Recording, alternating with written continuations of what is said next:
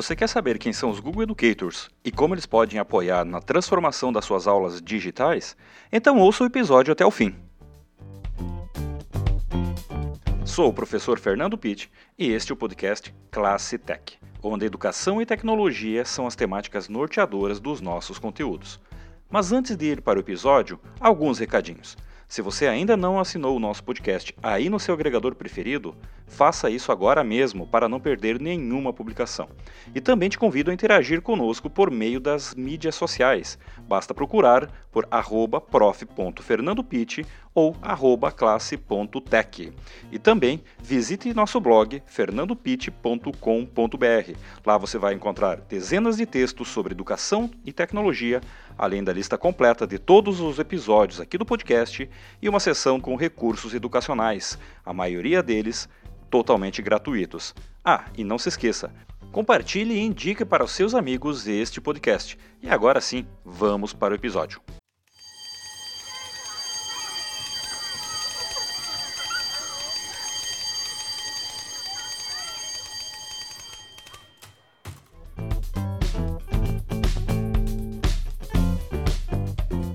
Neste que é o episódio número 10, nós vamos conversar um pouquinho sobre as ferramentas digitais, especialmente do Google Fire Education, e como elas podem auxiliar a todos os docentes, as escolas e principalmente os nossos alunos em época de pandemia e também fora dela. Para isso, eu conto com um convidado super especial, o professor Muriel, que é um Google Educator. Então, o que é ser um Google Educator? Olá, tudo bem? Ser um Google Educator é uma coisa assim fora do, do comum. É tu, é tu conhecer as ferramentas, tu trabalhar com as ferramentas e disseminar esses conhecimentos para as pessoas que, que não os têm. Uh, eu tenho a, a formação 3, tá? então é, me torna apto a, a ensinar, né? a, a mostrar esses conteúdos para as pessoas. Eu tenho participado de algumas lives com o pessoal de fora, aqui de Santa Catarina, de Roraima, do Pará, e a, o Google ele caiu como se fosse de, de paraquedas nas escolas de todo o Brasil. Muitos professores estão perdidos, há muitos, muitos comentários de, de parar com as aulas online, porque os professores estão sentindo-se deslocados, é, mas eu penso que não há como retroceder no, no, no ponto em que nós estamos. A tecnologia está aí e nós temos que usá-las da melhor forma possível. Muriel, e essa formação, você falou que é nível 3, level 3, né, que é o, dentro do conceito das qualificações aí, das certificações do Google, é a mais alta, né? É, você foi buscar isso quando? Agora, durante a pandemia, ou isso já vem de um tempo? O que, que te levou a ser um Google Educator? Eu Sou professor, leciono no SESI Senai Tubarão. O SESI Senai Tubarão é uma escola referência Google, então nós temos que ter alguns, alguns professores com algumas formações. E aí eu entrei nessa, né? Eu fui atrás, tive uh, a, apoio de alguns outros professores que implementaram essa, essa formação na, na nossa escola então, daí em diante, é a questão do interesse foi, foi meu. Né? A gente foi buscando, buscando, e hoje estamos nesse nível. Então, quando nós começamos aí com a pandemia, com a paralisação das aulas presenciais, toda a escola e você, como os nossos colegas, já estavam prontos, então, para passar das plataformas presenciais para digital sem nenhum problema, certo? Certo, certo, certo. A gente já vem, já vem trabalhando com as ferramentas Google há bastante tempo. A nossa escola ela recebeu a certificação em 2018 e nós já trabalhávamos com essas ferramentas desde 2016, aproximadamente. Então a gente já tinha bagagem, né? Conhecimento sobre isso. Então não foi nem, nem um pouco doloroso a transformação do presencial para o digital? Não, pelo contrário, foi assim, é instigante para nós trabalharmos com essas ferramentas, com essas, com essas aulas em si. O Google, ele forneceu para todos o, o, Google Meet. Tu tens condições de fazer reuniões com, os, com o pessoal, né?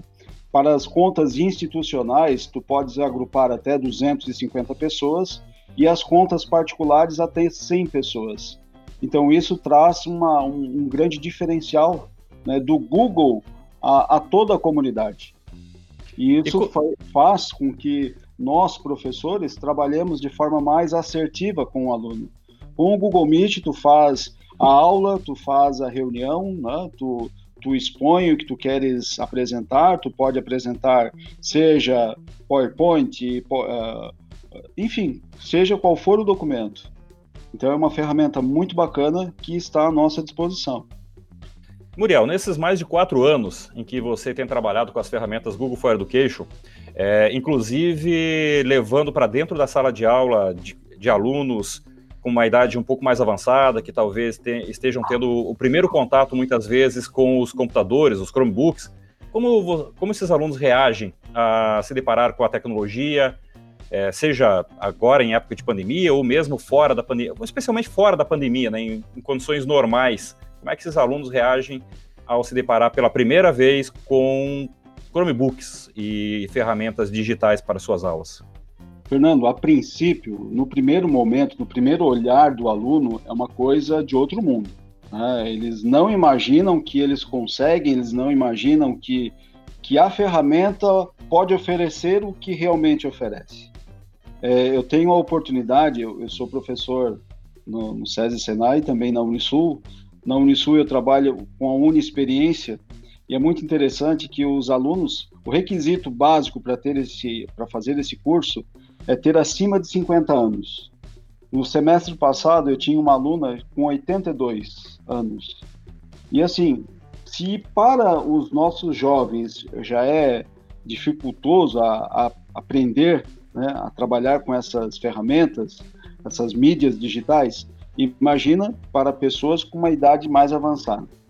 Então, é muito difícil no primeiro momento. Mas a partir do momento que o aluno começa a perceber as facilidades, o que realmente essas ferramentas podem proporcionar, eles ficam apaixonados, assim como nós, professores, e aí o trabalho é contínuo. Tá? É bem interessante. Esses alunos, na sua maioria, eles têm consciência que eles têm no bolso deles uh, uma ferramenta que pode levar eles para qualquer lugar do mundo, inclusive no que tange a aprendizagem?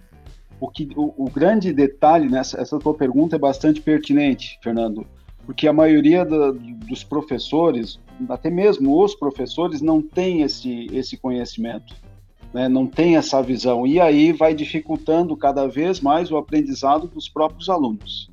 A partir do momento que eu, professor, tenho noção, tenho ciência do que essas ferramentas podem trazer para minha aula, os benefícios que podem trazer para os alunos, aí o, o, flui né, a questão do conhecimento, do, do aprendizado em si. Eu sei que é muito importante que os alunos aprendam a trabalhar com essas ferramentas, mas antes disso, é necessário que os professores também se capacitem é, eu, eu fiquei, estou a par né, da, da, das ferramentas Google no, aqui no nosso estado. As escolas estaduais todas têm acesso às ferramentas do Google. Os professores do estado participaram de lives, participaram de treinamentos, capacitações algumas semanas atrás. Então, todos nós estamos é, procurando né, conhecer e trabalhar, né, aprender a trabalhar desaprender e aprender a trabalhar com essas ferramentas. Estão desaprendendo o presencial exato, exato, exato. para passar para o novo, novo patamar. E, eu Muriel, penso, quando você. Eu gente... eu penso que do onde nós estamos, o patamar em que nós estamos, não temos como retroceder. O que imaginava-se que seria impossível fazer está sendo feito seja bom ou ruim, né, mas está sendo feito. E eu acredito que a educação vai essa essa pandemia, conforme tu comentou até no, no teu último episódio, né, sobre a questão das guerras e tudo mais, que o, as coisas que a gente tira de proveito da, dessas situações, essa situação em si, com relação à educação e à tecnologia, é uma coisa ímpar que que está acontecendo. A interação, o conhecimento, a, a, a difusão a, da informação, dos conteúdos. eu penso que não volta mais. Daqui para frente serão novos caminhos, novos horizontes, o uso das tecnologias. E nesse cenário todo, agora trazendo um pouquinho para os nossos jovens, é, as pessoas de maior idade, como você bem colocou, elas é, se assustam no início, depois conseguem aí com o tempo e se acostumando e vendo todo o mar de possibilidades. É, mas a gente sabe que muitas vezes o, a pessoa com maior idade ela se acha não capaz e por isso que muitas vezes ela não vai atrás. Mas por outro lado, nós temos os nossos jovens que se dizem hipertecnológicos, que na verdade eu acredito que na maioria das vezes eles são meros usuários, não são nada além disso. E qual, qual um paralelo que você faria quando a gente apresenta as ferramentas digitais, as plataformas, seja Google, seja outras, para uma pessoa de maior idade e também para apresenta pela primeira vez para um jovem, por exemplo, da aprendizagem industrial, que tem lá seus 14 a 18 anos. É, eles, um jovem tem também consciência de todo o potencial que essas ferramentas possibilitam para eles? Não tem.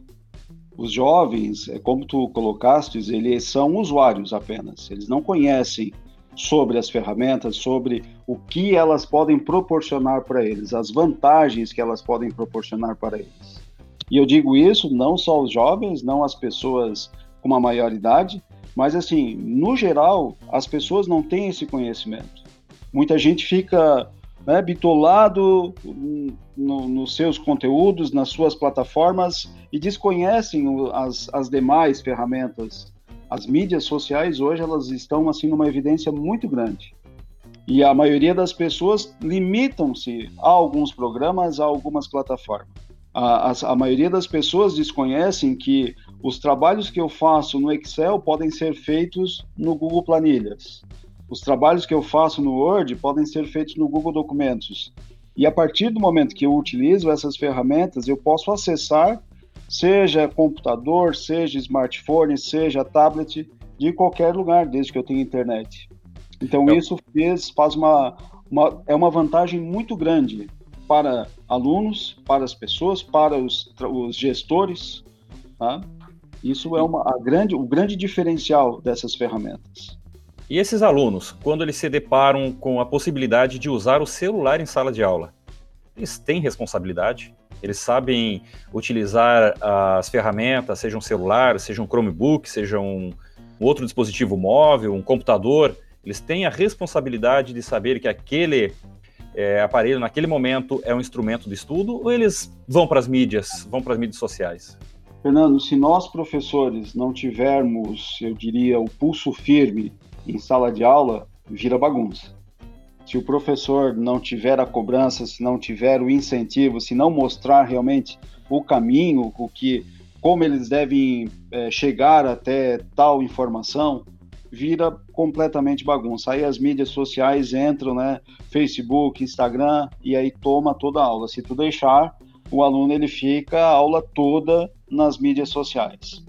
Ah, então é importante que o professor tenha a noção de que ele tem o poder de, de tirar. Eu já tive as aulas, né? Em, em diversas situações de tirar os celulares dos alunos porque eles não estavam colaborando tem que haver a, a, a participação mútua né, em sala de aula. O aluno ele tem que perceber que o, o celular que ele está utilizando ele deve ser usado para fins educacionais e não recreativos. Né? Então, o aluno ele não tem, mas cabe a nós professores, né, determinarmos as, a, o, o seu uso propriamente dito. Então, poderíamos dizer que cabe exatamente ao professor determinar quando sem dúvida. Em que momento dúvida. e de qual maneira será utilizado o aparelho? Sem dúvida, sem dúvida. É muito, é muito bacana tu, tu, por exemplo, passar um conteúdo e fazer uma pergunta que não está na, não estava na tua explicação, mas a partir do momento que o aluno vai e pesquisa, ele encontra essa resposta. Então, isso são sacadas que os professores podem ter né, para fazer isso em sala de aula. E isso é o, é o início né, da, da utilização dos celulares em sala de aula. Eu sei que, se não me falha a memória, em 2003, o governador Luiz Henrique da Silveira ele baixou uma lei proibindo o uso dos celulares nas escolas públicas e particulares. Contudo, o celular é uma ferramenta. né? quer queira, quer não, é uma ferramenta de ensino. E aí cabe ao professor usá-lo da melhor forma possível. Muriel, uh, levando em consideração que hoje praticamente todos os adolescentes, jovens e até mesmo algumas crianças já têm um celular, vão inclusive com esse celular para dentro da sala de aula, uh, aonde que você vê que mora a grande resistência dele ser um aliado não apenas nas escolas certificadas, nas escolas mais é, liberais no uso da tecnologia, mas como um todo, em escolas públicas, inclusive, e também em privadas, né? Que a gente sabe que muitas escolas privadas também privam o uso de qualquer tecnologia extra em sala de aula, né? Onde que mora essa resistência para que o celular vire uma ferramenta de trabalho e de estudo de forma bem abrangente? Primeiro, nós temos que levar em consideração, Fernando, a questão da internet em sala de aula, né? Eu não sei como fica a questão dos provedores das outras escolas. Então, pode ser que a internet seja ruim, pode ser que seja uma internet boa. Não, não sei se tem condições de disponibilizar a internet para todos os alunos. Eu acho que, eu penso que esse é o primeiro, né, o, o primeiro impasse, o primeiro empecilho nessa situação. E, e outra, eu, eu não sei te dizer. Eu penso, eu não sei te dizer porque eu já estou acostumado a trabalhar com celulares em sala de aula. É, é uma ferramenta que eu utilizo com bastante frequência. Faz mais de três anos que eu não faço mais avaliação e meio utilizando papel e caneta tudo é através das plataformas do Google Formulários e tudo mais. Então, para mim, assim, é, é, até difícil responder essa questão. Mas eu acredito que, que seja o próprio, a própria incerteza do professor, né, não ter o controle sobre os alunos. E, de fato, se o professor não tiver o controle sobre os alunos, sobre a utilização, vira um, né, uma pandemia, um pandemônio em sala de aula. Né? Então, tem uma série de, de fatores. Né? Na tua opinião, o fato do, das ferramentas não estarem presentes de maneira mais intensa é, na pré-pandemia, isso tem atrapalhado principalmente essas escolas que não é, faziam uso anteriormente de manter uma, as aulas é, as, de forma síncrona, mesmo durante o distanciamento social? É, isso é bastante complicado, né? Porque é, a questão de das escolas não utilizarem essas ferramentas e aí a partir de tal data começaram a utilizar. Então é um, um grande transtorno para os professores, principalmente, e depois para os alunos. Os alunos já estão acostumados a utilizar as mídias e tudo mais. Os professores não. Existem professores de, que, que, que são é, das áreas tecnológicas já estão mais acostumados a isso. Mas e os outros professores? Professores de história, professores de geografia, que não têm esse hábito, né? talvez até tenham, mas enfim, né? vamos imaginar. Então, torna-se bastante complicado a, a, inserção dessa tecnologia numa, numa, numa aula que está sendo online. Ele tem que correr atrás de um prejuízo de anos em questão de dias? Essa é a questão, uma grande questão, que, que está imperando em praticamente todo o Brasil. Não são todas as escolas que têm esse mesmo preparo, essa tecnologia né, que o SESI Senai, por exemplo, possui. Muriel, e pensando nas escolas públicas, onde nós sabemos, você mesmo colocou ali que é, não tem conhecimento de quanto disponível é, são os links nas escolas e a gente pode acreditar também que nas casas de, desses alunos também das escolas públicas, nem todos têm acesso à internet de alta velocidade. Quando possuem, no, na maioria das vezes, são é, pacote de dados de celulares. Qual seria a saída para esses alunos que hoje possuem apenas um celular em casa e muitas vezes com internet limitada para continuar essas aulas digitais, talvez não de forma síncrona, mas talvez de forma assíncrona, quais seriam as possibilidades para que nosso docente é, pudesse estar levando e mantendo esse contato com os alunos? Fernando, a gente tem que ter em consideração, levar em consideração essa questão. Não são todos que têm internet, a maioria, do, eu não digo maioria, mas muita gente possui ainda o 3G apenas, a internet apenas no celular, pago, né? então torna-se bastante complicado. Eu diria que nós temos que usar as mídias que nós temos condições de abranger a todos. WhatsApp é uma saída. Telegram é outra que eu, eu, eu penso ser assim melhor até que o WhatsApp. Porque tu, a partir do momento que tu lança alguma coisa no, no, no Telegram, tá lá. Já no WhatsApp, se entrar uma outra pessoa, se tu incluir alguém na, no grupo, já tem que repassar novamente o conteúdo. Então, essas ferramentas são leves e tu podes trabalhar de diversas formas. A, a, a, utilização do Google Formulários também é uma outra saída que tu podes programar para que ele não tenha essa necessidade de ter um link específico para realizar a, a, atividade. E aí tu tens condições de fazer inúmeras coisas, inúmeras atividades, inclusão de vídeos. Aí, lógico que o vídeo vai tornar mais pesado, né? Mas ainda assim, tu tens condições de usar essas ferramentas. Se não temos condições de aplicar vídeos, de fazer aquela apresentação, como existem inúmeras ferramentas que são capazes de fazer isso. O detalhe é o celular que vai receber essa informação. Se não temos essa condição, vamos fazendo da melhor forma possível, utilizar PDF né, e por aí afora. Esse é o caminho. O que a gente não pode fazer é deixar o aluno sem assistência do professor. Eu acho isso fundamental que, que o professor tenha essa interação com o aluno. É, complementando aí a tua, tua resposta, eu ia colocar mais uma mídia, Muriel, que é o que nós estamos fazendo aqui, o próprio podcast. É, o podcast, é, ele, todos os celulares têm capacidade hoje de baixar, por mais simples que seja o, o aparelho. Ele trabalha de forma offline, então você pode chegar em qualquer lugar que tenha internet livre, às vezes vai lá no posto de gasolina, vai lá no restaurante, fica conecta como visitante, faz o download dos episódios em áudio, que são leves, são rápidos, e você pode inclusive lavar louça, limpar a casa, fazer uma caminhada, ouvindo e aprendendo, né? Então, também eu coloco aí na tua a tua resposta complementando ela com a própria mídia do WhatsApp, né? É, desculpa, do, do WhatsApp, o Telegram, mas também o próprio podcast.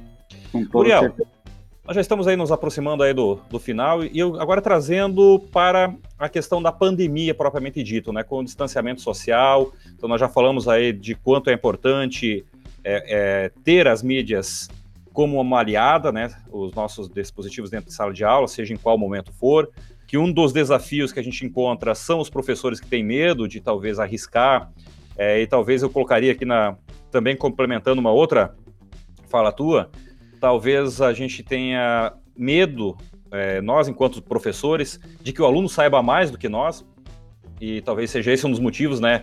Porque alguns não arriscam e não, é, não avançam no uso delas, sei também então, seja isso, né? Mas agora, Muriel, enquanto pandemia, distanciamento social, é, paralisação das aulas presenciais, com todas as dificuldades, o que, que a gente poderia estar fazendo?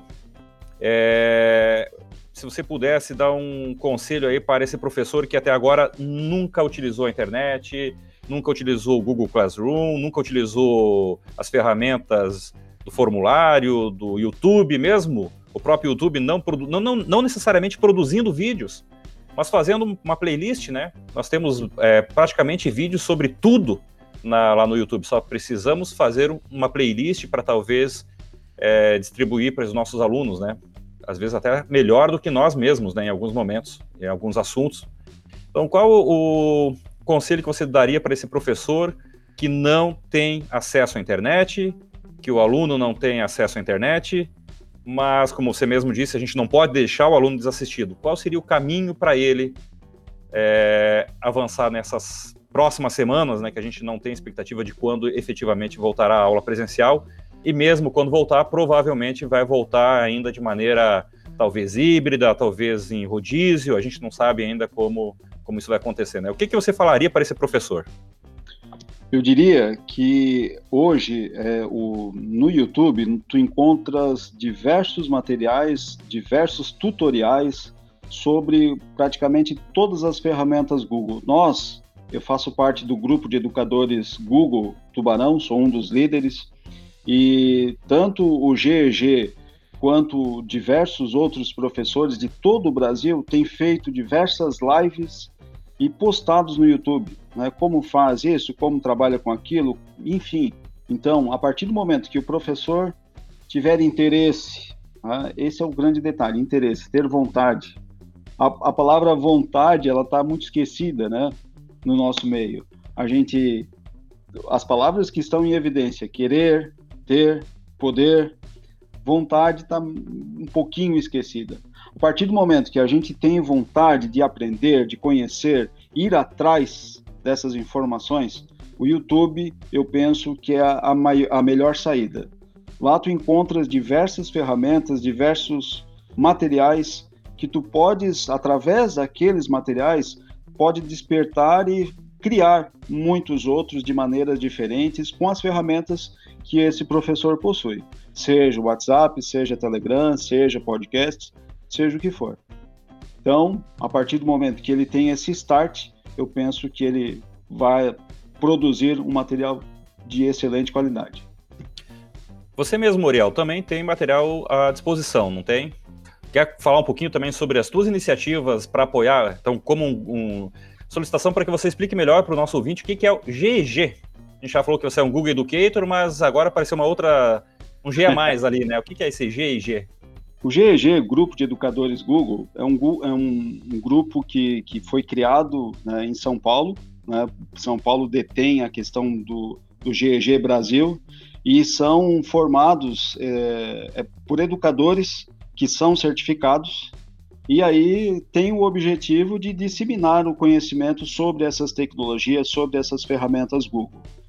É, em janeiro eu tive a, a ideia, né, o propósito de criar um grupo no, no WhatsApp e também no Telegram sobre o uso dessas ferramentas. Então, a cada mês eu posto uma ferramenta em específico.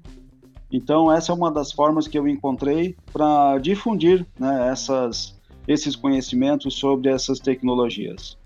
Então, todos os meses eu já foi trabalhado Google Agenda, Google Planilhas, Google Formulários, né, o Google Drive, então, isso é uma forma de, de difundir, né?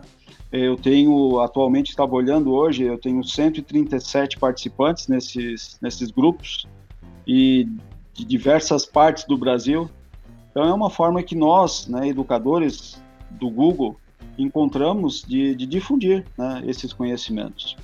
E para participar do, dos grupos que você gerencia, paga alguma coisa? Não, completamente gratuito. É, uma, um dos, dos das, das, informações que são repassadas para nós é, é que a partir do momento que eu estou fazendo uma divulgação utilizando o, o nome do GG, eu tenho que fazer isso de forma gratuita. E então, isso eu faço assim com um enorme prazer, porque a partir do momento que tu difunde, que tu transmite essa informação, a partir do momento que tu é, repassa né, esse conhecimento para outras pessoas, para que elas possam utilizar, é muito gratificante. Eu faço isso assim de, de bom grado. Então podemos convidar os nossos ouvintes para participar dos teus grupos também, seja no WhatsApp com, ou seja no Telegram. Com toda certeza, com toda certeza. Então nós vamos deixar aqui na descrição do episódio também os links para acessar o grupo tanto do WhatsApp quanto do Telegram. A gente recomenda o Telegram, né, Muriel? Que é uma ferramenta, como você bem colocou, eu também sou um super fã do Telegram. Eu acho que o WhatsApp, que está presente aí em 98% dos celulares, dos smartphones de todos os brasileiros, é uma ferramenta de comunicação, sem dúvida. Agora, para, para ir além da comunicação, o Telegram é a alternativa, né? Então, eu sou um grande de, defensor, um grande divulgador do Telegram, que eu acredito também que seja a ferramenta hoje que complementa muito a questão aí das comunicações e ir além da comunicação. Muriel, é, já se aproximamos aí do final do episódio. Acredito que o nosso ouvinte já pôde ter uma ideia do que é ser um Google Educator, qual a importância e também é, de como é importante a gente ter o professor como um aliado no uso das tecnologias, como um defensor e estar realmente disposto a isso. E eu deixo aí os minutos finais aí para você também fazer o convite para quem quiser te acompanhar nas redes sociais, eu sei que você tem feito também webinários aí através do Brasil todo, né? Como você colocou no início do, do episódio, já fez até para Roraima, né? Sim. Já, sim. já está indo literalmente para os quatro cantos do Brasil, né? Daqui a pouco, talvez até para fora dele, aí, com os teus webinários. Deixo aí também a palavra aberta para você fazer algum complemento final e convidar para que te acompanhe nas redes sociais aí. Gente, a tecnologia, ela, a palavra tecnologia, ela deriva da engenharia, da ciência, que, em suma, é a resolução de problemas. Nós temos diversas situações, problemas com a educação, né, principalmente nessa, nessa pandemia. E aí cabe o uso dessas tecnologias, usar essas tecnologias a nosso favor. Então, não apenas as ferramentas Google. Eu sou educador Google, então eu vou privar né, por, essas, por essas ferramentas. Mas eu digo, qualquer que seja a ferramenta, a partir do momento que ela é trabalhada com o aluno, é válido. Então, é, procurem informações, utilizem o YouTube, né, o, o Telegram. É, existem muitos caminhos, muitas formas de tu encontrar ferramentas, é, tutoriais que vai auxiliar bastante no dia a dia do professor. A gente sabe que é, para quem iniciou isso assim repentinamente é bastante difícil. A gente sabe, a gente tem esse esse conhecimento, essa noção. Mas é importante que, que a gente se esforce um pouquinho, porque eu tenho certeza que lá na frente os resultados serão muito gratificantes para todos nós. No, na descrição a gente deixa os, os meus contatos e aí quem quiser entrar em contato eu estou à disposição. Muriel, mais uma vez, muito obrigado por participar aqui do uh, episódio número 10 do Classe Tech, o primeiro episódio que a gente faz com convidado, né? Então, agradeço aí a tua disponibilidade e com certeza nós voltaremos a conversar muitas vezes ainda, fazer outros episódios juntos.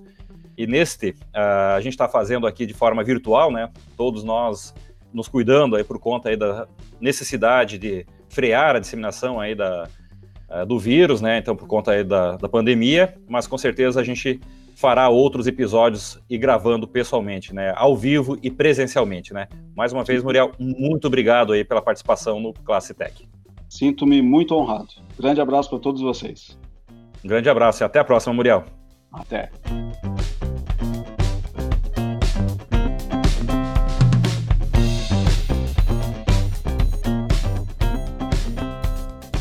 Gostou deste episódio? Então não se esqueça de favoritar ou assinar o canal, dependendo do player em que você estiver ouvindo neste momento. Se estiver ouvindo pelo Apple Podcast, não se esqueça de deixar as estrelinhas lá de avaliação. Nos siga também pelas redes sociais em prof.fernandopit e também visite o blog fernandopit.com.br. Lá você vai encontrar a descrição deste episódio, uh, os links que nós comentamos aqui no programa, bem como algumas sugestões também que vão complementar o que foi falado neste episódio.